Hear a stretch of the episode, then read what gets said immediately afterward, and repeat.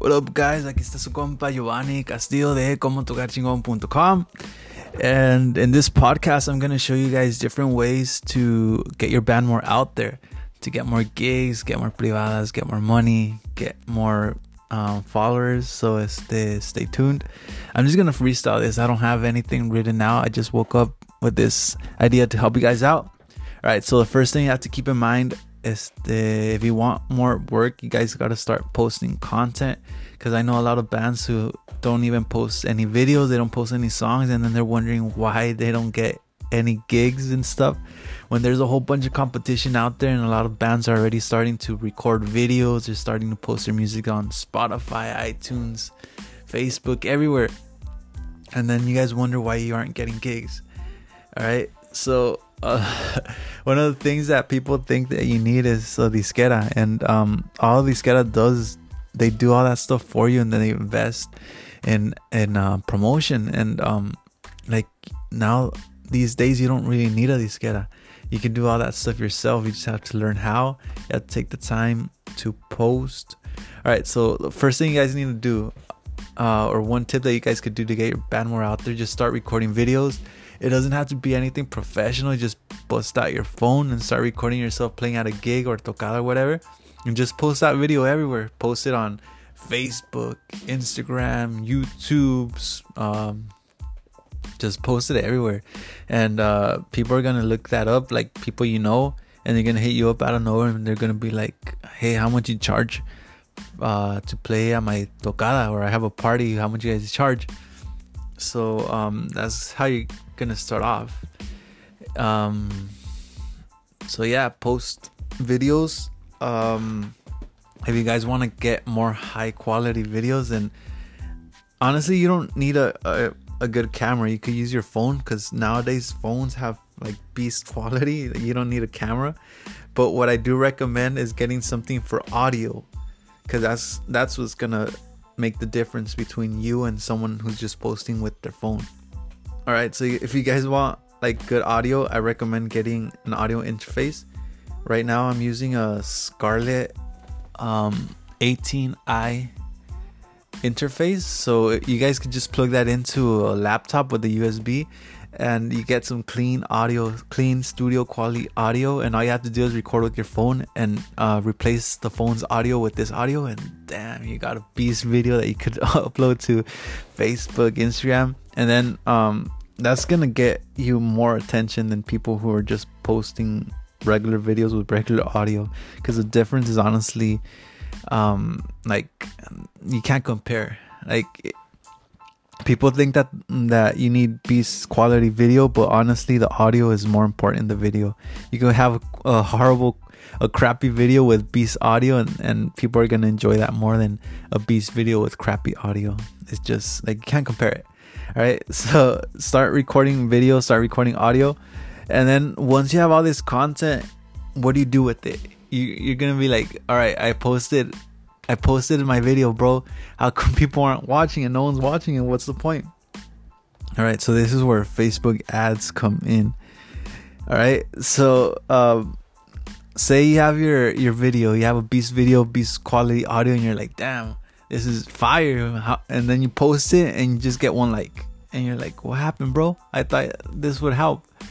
Um, but what you need to know is uh, Facebook um, is starting to take over they want you to spend money on their ads so they could get money so they won't show your ad to all your followers for example um, i think right now on instagram only 8% of your followers follow you or something like that so you could have thousands of followers and only like a couple thousand are gonna see your, your stuff so so um if you want all your followers to see your stuff or if you want more people to see your stuff you're gonna have to use facebook and instagram ads and uh, those are pretty cheap. You could get.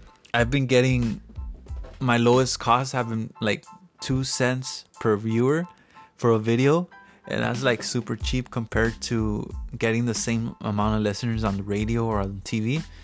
Those fools are gonna charge you like more than ten thousand bucks just to post a couple, like a couple seconds of an ad, and um, yeah, so that's in my opinion, that's not worth it. The way to go is Facebook and Instagram ads because you could control your audience, you could control the the people you want to capture, and it's just like like it blows my mind the amount of the amount of details that that you could get. Like you could target a person who listens to corridos, who's uh uh between the ages of 18 and 24 and lives in this state or city. Like you could do that so that's that stuff is powerful man um so what i recommend you doing all right say you have your beats video and it's all clean edited uh you have clean audio and you're like this is a hit this is a hit so you post it on facebook no one views it. All right so you, what you what do you do next? You make a facebook ad. All right so you you make an ad. And i'm not gonna teach you guys the specifics because honestly there's a whole bunch of videos out there and it's gonna make this podcast super long and i can't really show you with audio. All right so um just youtube it how to make an ad and just learn the basics.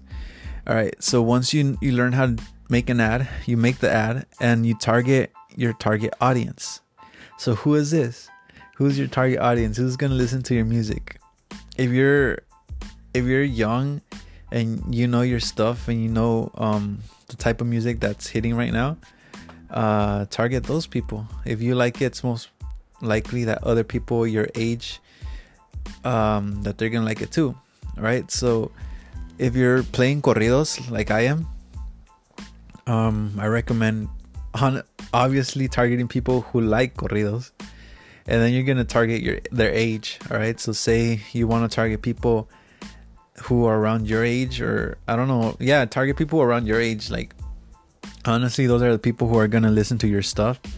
So maybe say you're you're 18 and you target people 18 through 24. And obviously, what I recommend, I don't recommend targeting everyone where you live. Like, for example, I live in the United States, so I'm not gonna target everyone in the US because that's gonna be a waste of money, honestly. So we, and maybe the next option is targeting everyone for example i live in california even that's too big because that's gonna make you waste a lot of money because um say for example someone i live in in um near los angeles and say someone in sacramento sees my ad and they hit me up and they're like hey fool how much you charge for a, a and i'm not gonna travel all the way to sacramento just for a tocada so it's not worth it so that's a waste of money I recommend targeting local people, people where you could actually drive to and actually play at. All right. So, so say you you make your ad, and you're um you target people like corridos. You got their age group. All right. So and then people are gonna start watching these ads and and they're gonna start hitting you up. They're gonna be like, hey, how much you charge? Uh, if they like your music, they're gonna hit you up. I know from experience because that's how I got a lot of tocadas and they're gonna be like, how much you guys charge per hour? And they're gonna be local people. All right, so you're gonna start getting work for tocadas privadas. Uh, maybe a club owner is gonna watch the ad and they're gonna hit you up and be like, "Hey, can you guys open up for this night, or can you guys play this night?" And man, these ads they're gonna help you out. So a lot of people are gonna think like, "Why should I spend money on on ads?" Like I'm already getting tocadas. Like, what's the point? and you gotta look at it you gotta look at your band like if it's a business like it because it is you're you're investing money to get more business all right so um and that's how it is like you gotta see your band as a business. So you could either feed your business or you could feed yourself all right if you feed yourself if you get if you use your money to buy like useless stuff on clothes and and other stuff like that like that's to me that's a waste of money. So I'd rather invest part of your tocada money on on Facebook and Instagram ads to get even more tocada money and get more privadas and get more known. And if your goal is to get more known and get famous and stuff, then that that could help you out. That could help you start expanding to more places. Um, but yeah, um, I recommend using your your money. Like say for example, uh, you get one privada, and right now, my the bands I play with they're charging 500, 400 an hour. So say you just use uh, one hundred dollars for a month on ads. In that privada, you could get your money for ads, like a hundred dollars a month. Use those hundred, and you split three hundred um, with the rest of the band. And um, those are hundred dollars that you invest are gonna get you more tocadas, and then um, you guys could keep all that money. So, so I mean, in my my opinion, it's worth it. All right, so reinvest your gig money on your on ads, and get more um, tocadas and stuff. So, I'm gonna end the podcast right here because uh, um, I think those tips are good for right now to get you guys started. So um, if you're hearing this, uh, please um, let me know. send me a Instagram DM or something, or send me a Facebook message, and I'll reply to you guys.